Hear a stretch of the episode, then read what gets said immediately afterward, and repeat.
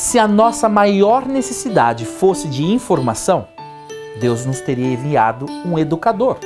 Se a nossa maior necessidade fosse de tecnologia, Deus nos teria enviado um cientista.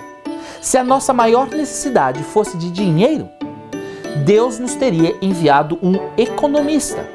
Se a nossa maior necessidade fosse de entretenimento, Deus nos teria enviado um artista. Mas a nossa maior necessidade era de perdão. Por isso, Deus nos enviou um Salvador. O Natal é um lembrete de que o céu nos proporcionou uma resposta à nossa necessidade mais íntima: um Salvador.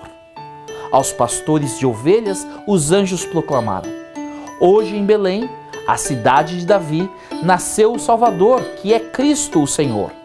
Vocês o reconhecerão por este sinal. Encontrarão o bebê enrolado em faixas de pano, deitado numa manjedoura. Jesus é o presente do céu, o Salvador que a humanidade aguardava. Você já aceitou a Jesus como seu Salvador e Senhor?